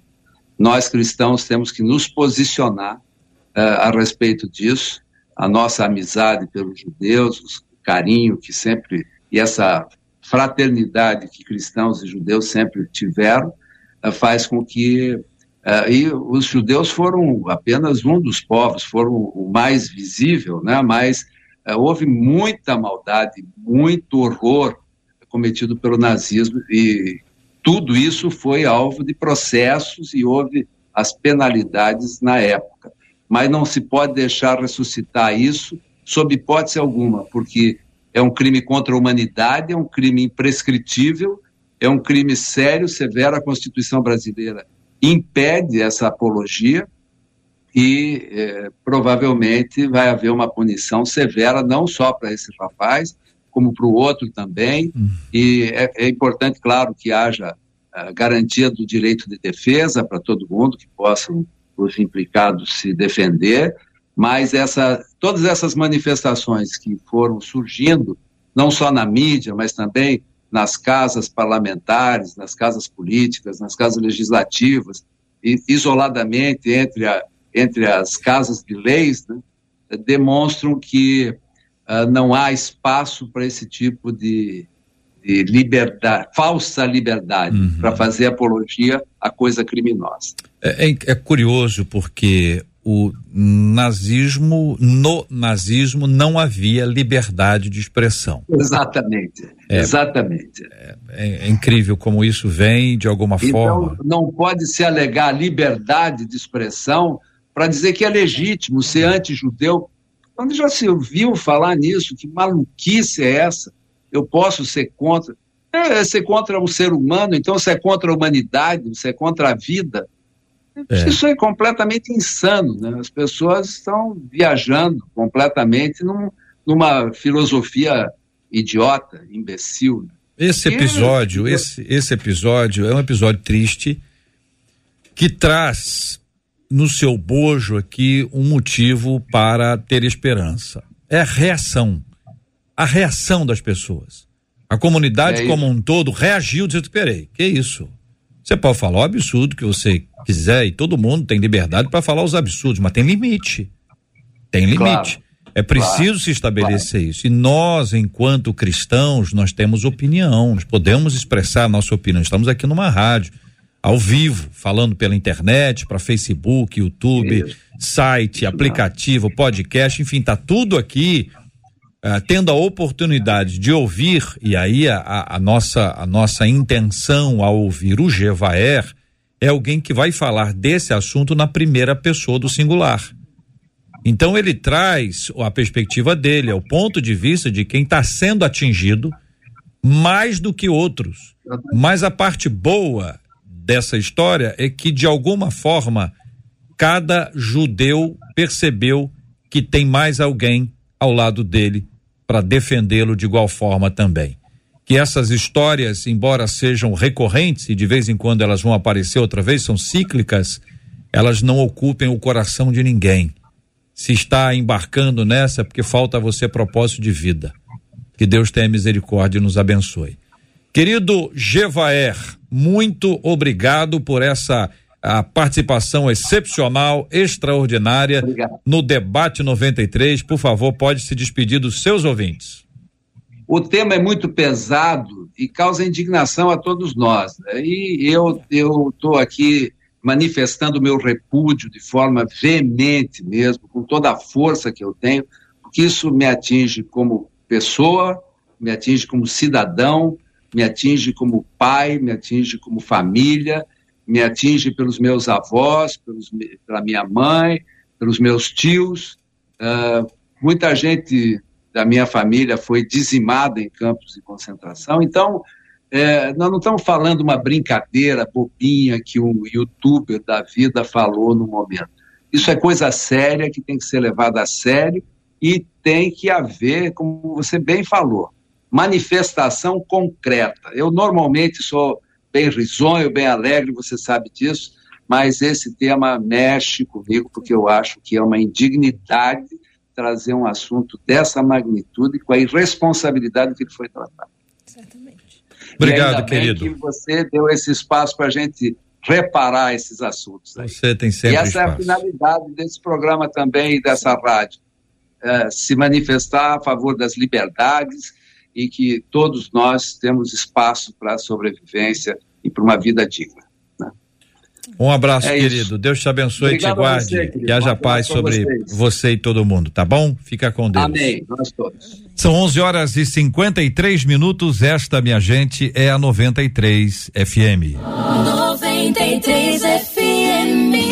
Debate 93. Debate 93. De segunda a sexta, às 11 da manhã. Você pode ouvir o podcast do Debate 93. Encontre a gente nos agregadores de podcasts e ouça sempre que quiser. A gente estava falando agora há pouco sobre temas difíceis que os nossos meninos e meninas estão sendo expostos cada dia mais cedo. Um tema como esse é tema de escola. É longe. É o livro. É longe. Hoje eles estão enfrentando isso e certamente em muitos lugares algumas pessoas estão dizendo assim, não, ele está certo. Ele está certo. Mas não falam isso com a repercussão que foi a fala dele. Marcela. É, alguns dos nossos ouvintes aqui trazem até a expressão que é muito clara desse tempo dos meninos e meninas é que tem muita gente que às vezes acaba reproduzindo falas Sim. ou fazendo falas para lacrar. Uhum. E aí quando querem lacrar, acabam trazendo ideias errôneas e levam a geração da lacrolândia junto para pensar da mesma maneira. É o que estão dizendo os nossos É, ouvintes. o que dá impacto, né, Zé Maria? Rapaz, olha, eu estou aqui impressionado. eh, ouvir uma pessoa como Jevaé, que é um amigão, eu conheço a pessoa, estivemos juntos. Ouvir a história, saber de alguém que passou por tudo isso, eh, a gente fica indignado de saber que ainda tem gente mexendo com coisa tão séria assim. A gente que já viajou em vários lugares do mundo, já estivemos em Israel, naquele museu lá que traz à memória da gente aquelas atrocidades todas. Quer dizer, não combina com nada, não combina com a vida, não combina com relacionamento em sociedade e no nosso caso não combina com a fé, mas nunca, Nunca. nunca. Isso aí é um ato de eh, ignorância, de, de irresponsabilidade, como foi dito. Eu diria de intolerância, que é uma palavra muito usada hoje. É. E em nome da intolerância, as pessoas estão pregando uma liberdade irresponsável. E isso é muito sério e nós precisamos pedir sempre que se preserve a liberdade de expressão com responsabilidade. E como cristão, nosso limite é a palavra, é o amor e a gente não pode nunca verdade. transigir com coisa como essa. Tem um nunca. texto muito interessante que fala sobre a antiga tolerância e a nova. A distinção, objetivamente, é que na antiga você diz, ah, eu penso assim, então tá bom, respeito, você pensa assim, mas eu continuo a pensar assim. Na nova, você tem que mudar de opinião. É, é, é, é impressionante, é impressionante, né, doutora Flávia? É impressionante como a pressão hoje acontece para que as pessoas mudem de opinião. Aí disse, se não, hoje um dos piores é, termos que agridem o outro e que é temido é o intolerante. Então, para não ouvir isso, muita gente acaba concordando. Concordando com esse tema. Doutora Flávia. Perdemos a conexão com a doutora Flávia. Voltou. Voltou. Eu, eu, eu estava antes de ontem assistindo a um, a um videozinho de pouco mais de dois minutos na rede social de uma atriz assim que tem alguns milhões de seguidores. E ela postou um vídeo de uma pessoa que eu não sei quem é, não, faz, não faço referência, e ela trazia uma causa, né? E exatamente, exatamente o que você descreveu, JR, uhum. ela falava. Quando você se posiciona dizendo que você discorda de algo, você já está sendo. O tema era a questão de sexualidade, então você já está sendo homofóbico. Você não pode dizer que você. porque você já está indo contra. E aí eu fiquei ouvindo aquilo e eu falei: onde que a gente está? Que tempo é esse, meu uhum. Deus? Porque eu não posso falar que eu penso diferente se eu virar a, a, a, cena, né? E como que fica isso? Então, bom, eu, o que eu queria trazer aqui é o texto de Gálatas 3, 28, onde o apóstolo Paulo ele vai dizer: Não há judeu nem grego, escravo nem livre, homem nem mulher, todos são um em Cristo Jesus. Uhum. Essa é uma verdade. E as, o que está por trás de uma atitude como foi citada, desse caso que tomou proporção, são as crenças. Nós temos crenças. Então, a maneira muitas vezes de tratar a empregada doméstica, auxiliar, ela tem a ver com essa crença em relação ao escravo, ao trabalho. A maneira de tratar a mulher também. Agora, a gente precisa entender uma coisa. Nós precisamos ter essa verdade que foi dita aqui para nós. Todos somos um. Inclusive aquele que discorda de mim na sua postura religiosa, na sua postura sexual. Porém, eu não posso nunca ser impedido de me posicionar dentro daquilo que é a minha o meu, o meu arcabouço, a minha família, o meu padrão. Né? Porque quando isso acontece, a gente está com uma postura nazista. Dentro de um Estado dito liberal. Então, uhum. é, é, um, é um ponto assim que a gente realmente precisa de falar e, sobretudo, eu vou voltar a essa pauta, JR, uhum. treinar a nova geração. Sim. Ela precisa ser treinada para um tempo como esse. O tempo está doido. Esse tempo está doido falar de qualquer maneira também, sem conhecimento de é. causa, não, não, adianta. Quer ver, então, doutora é- Flávia? O, o, o bispo, uh, me dá a sua opinião. Sincero e franco. Não, eu vou falar aqui ainda. Ah, o senhor tá. dá opinião sobre outro assunto, o senhor nem sabe ainda. Ah, ainda pensei que você. Mas o senhor nem quero, sabe ainda. Curitiba. Segundos, Curitiba. Só... Sim. Arquidiocese de Curitiba se manifestou naturalmente.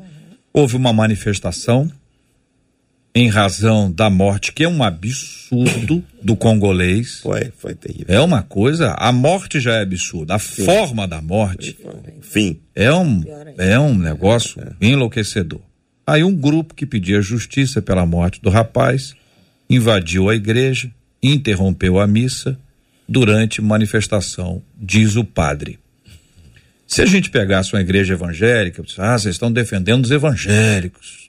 Vamos falar dessa igreja aqui. A pergunta que eu faço para o senhor é o seguinte: está acontecendo a missa. Esse grupo invade, é, é, interrompe, aí a fala que invade e interrompe. Se alguém chegar e disser assim, aqui vocês não vão entrar não. Aqui vocês não vão entrar não. olha a situação. É. Ah, então não vamos entrar porque o senhor é contra, então o senhor é a favor da morte do congolês? Segundo, o senhor está sendo intolerante com uma causa que é uma causa gravíssima da sociedade brasileira e por aí vai. Se deixa entrar, como foi que aconteceu, ainda que seja silencioso. Será que foi mesmo? As manifestações tendem a isso? É isso que nós vamos ter nos últimos dias agora? Como nos posicionarmos diante disso, bispo? Eu faço a pergunta ao senhor, porque foi numa igreja católica mas poderia ter sido numa igreja evangélica. É, lamentavelmente, a gente está num mundo bipartido. Mundo que é preto ou branco, é direita ou esquerda, e, e, a gente fica nessa situação heterossexual, homossexual. Então a gente não tem mais a, a, a, a liberdade de ter uma visão é, neutra, uma visão que possa conciliar é, diversos tipos de, de matizes diferentes. E essa é a realidade que nós estamos vivendo. O que tem a ver a igreja com a morte do congolês? Absolutamente nada. Então a forma como que se faz é para atingir a igreja, que no caso ali foi a igreja católica, mas para atingir qualquer pensamento cristão. A gente está vivendo uma sociedade que quer riscar Deus da história. É isso que a gente está observando. Eu queria, eh, JR, lamentar o episódio do, do, desses jornalistas com relação ao nazismo. Um episódio lamentável, terrível, que merece da nossa parte todas as, as, as desculpas aos judeus. Mas eu queria pontuar somente, eu não sei qual é o pensamento do monarca político. Eu não conheço o pensamento dele político. O Adriles eu sei que ele é de direita. Então há uma tentativa por trás disso tudo de colar o pensamento do Adriles e do Monarque ao pensamento de direita. E é importante que se diga que não tem absolutamente nada a ver. Não é porque eu, particularmente, sou de direita, a gente tem um pensamento político à direita, que a gente concorde com, essa, com esse absurdo que falou o Monarque e que o Adriles, pelo menos, ali representou na mão. Nós não concordamos, o próprio presidente foi contra veementemente esse posicionamento e a gente tem que separar as coisas. Esses camaradas aí não representam a direita. Não tem nada a ver com o pensamento da direita. É um pensamento deles, pessoal, que não nos representa. Então isso precisa ficar bem claro para o pessoal compreender isso. Temática é difícil. Difícil. Quer falar, Zé? Eu não quero entrar Olhou em questões mim? políticas, Ah. mas a defesa, a Constituição, JR, eu não sou advogado e aí eu tenho que tomar cuidado com as minhas expressões, mas a minha visão e a- aquela que está na Constituição. Os lugares de culto são ambientes invioláveis. Ponto. Eu não estou falando de fé católica, evangélica, eu estou falando da, da- do ambiente de culto. E isso nós precisamos considerar como grave o que aconteceu. Eu falo no meu nome, não falo aqui em nome dos quase 15 mil pastores batistas, que eu já sou presidente deles, né, de- dessa ordem, ah, muito linda, mas eu estou falando no meu nome, como cidadão. Eu acho que espaço de culto é espaço inviolável. E essa é a Constituição, ela preserva e nós precisamos levar a sério o que a Constituição diz. Agora, quantas demais questões aqui que está sendo colocada, eu já me posicionei. Essa ideia de que a gente tem que, eh, em nome né, dessa questão que nós falamos da tolerância, a gente pode falar o que quer, agir como quer. E ao mesmo tempo a gente também pode obrigar o outro a ser como a gente. Isso é, isso, isso é, isso é impossível. Nós não queremos isso. E como crente em Jesus Cristo, como cidadão, como pai, eh, enfim, eu sou pela, eh, pelo, pela, pelo convívio. Acho que nós somos, como cristãos, peregrinos. Nós estamos aqui, aqui, essa visão de que há estrangeiro, de que há diferente. Isso aí não cabe para a fé cristã, nunca, nunca. Então nós não concordamos com esses posicionamentos extremados, mas jamais. Um outro lado desse mesmo assunto é que cada um é responsável pelo que faz e pelo que fala. Naquela sala, onde o monarca trouxe a sua fala, tinham mais três pessoas. Tinham dois parlamentares, a menina contrária, o outro rapaz que lá estava parlamentar também, de alguma forma, ou se omitiu, ou se ou, ou respondeu até positivamente num determinado ponto ali do, do assunto. Tanto ela quanto ele depois fizeram fotografias com o Monark. Então é o seguinte: o Monark pediu desculpa, falou que estava bêbado. O Kim disse que errou porque na verdade ele quis dizer outra coisa. A Tabata, que defendeu, né, que foi contra nazismo, contra, contra, insistiu, ela é realmente muito articulada, trouxe palavras ótimas em relação a isso. Depois já pediu desculpa porque estava na, na foto. E o outro, que é co-apresentador, ele, não sei, eu não vi, não sei dele mais. Não sei dele mais. Foi o cara que disse que como comprou a parte do, do Monark para ir para frente. Então eu quero agradecer a vocês, porque agradecer aos nossos ouvintes e a vocês pela enorme audiência e participação sobre esse tema. A gente está falando de coisas que você está falando aí também. Aqui a gente conversa sobre a Bíblia, a palavra de Deus. E a palavra de Deus é aplicada à vida. Então não se pode, em circunstâncias como esta, ou essas circunstâncias que acontecem, a gente não pode ficar quieto, a gente tem que ter opinião. Eu quero agradecer, doutora Flávia, pastor José, Maria, bispo Davi Gualberto, pela coragem. Jevaé por ter aceitado o convite e expressar aqui a sua opinião. E aos nossos ouvintes que estão compartilhando seu ponto de vista, seu olhar sobre esse assunto. Para terminar, um pouquinho mais leve, nós vamos ao Canadá outra vez. Pode ser? Pode ser? Porque aí o Léo que está lá no Canadá, o Léo escuta a gente todo dia. Léo é meu amigo de muitos anos. Tá no Canadá, tá lá na bênção com a família dele, um rapaz cheio de fé, um homem de Deus. Foi para 22 graus abaixo de zero, negativos, para poder filmar e registrar. Mas ele é ouvinte do debate 93 todos os dias. Solta o Léo aí, no vídeo, na tela da 93. Bom dia, ouvintes. Eu sou Leonardo, estou falando aqui de Winnipeg, no Canadá, onde eu estou agora literalmente caminhando sobre as águas congeladas do rio Assiniboine. Aqui onde eu estou é o ponto turístico principal da cidade, se chama The Forks, onde as pessoas, depois que o rio congela, vêm patinar isso aí, é Winnipeg no debate 93. aí sim, aí sim. Muito obrigado, Léo. Deus abençoe você, Deus abençoe Letícia e as crianças, que Deus abençoe. Obrigado pela participação. É ouvinte diário do debate 93. Não é só um amigo que é um ouvinte diário. Impressionante o carinho desse rapaz. Sensacional. Muito obrigado aqui aos queridos e amados ouvintes. Doutora Flávia aqui pelo Facebook, a Gilza disse assim: Meu Deus, eu fico pensando de fato nos adolescentes e nas crianças, nas, nas escolas, em um tempo como esse. Que o Senhor nos ajude, como pais, a estarmos atentos aos nossos filhos e ela agradece os esclarecimentos. Obrigada, viu, doutora Flávia? Seu microfone. A gratidão é minha, viu? Um prazer, gente, estar com vocês aqui. Pastor Zé Maria, a Lenilda Medeiros disse assim: Eu amo ouvir todos os dias o debate. Eu aprendo muito com vocês, com cada debatedor. Obrigada, pastor. Puxa, ouvir isso é muito prazeroso e parabéns a vocês com esse programa tão maravilhoso. Eu gostaria de fazer um, um, um rápido convite. No dia 7 de março, JR, uhum. por incrível que pareça, eu vou comemorar 40 anos que sou ordenado, Olha, consagrado ao eu Ministério impressionado. Pastoral. Eu também tô, confesso. Tá impressionado. Tão jovem, 40 é. anos. O, o, dia 6, mas será no dia 7, lá uhum. na PIB da Barra, primeira Igreja Batista da Barra. E vocês estão todos convidados, Amém. serão muito bem-vindos. Amém. coisa boa. será à noite, claro, 19 horas.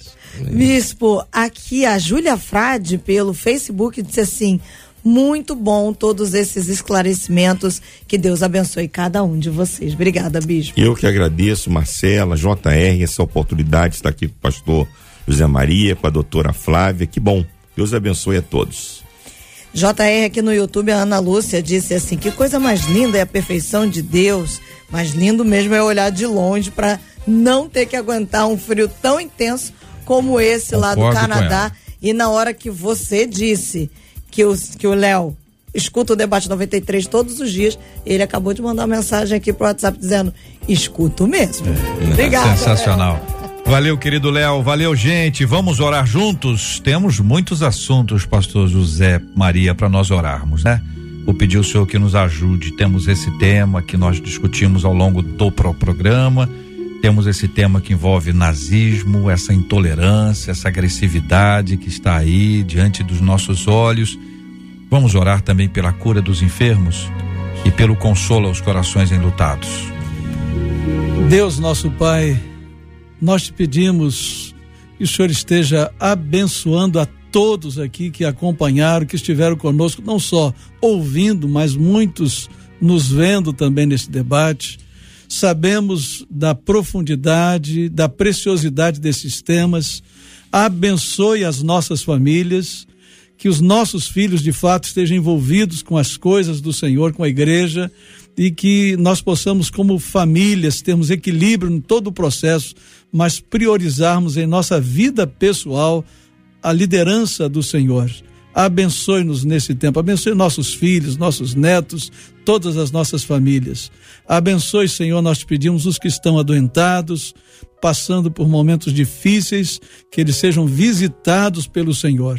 E encha-nos, ó Deus, da, da graça, da misericórdia, do amor do Senhor, que de todos faz, de todos os povos, raças, tribos e nações, faz de nós um só povo no Senhor. Que esta seja a nossa visão, a nossa ação, a nossa prática, a nossa pregação. Em nome de Jesus. Amém. Que Deus te abençoe. Você acabou de ouvir Debate 93.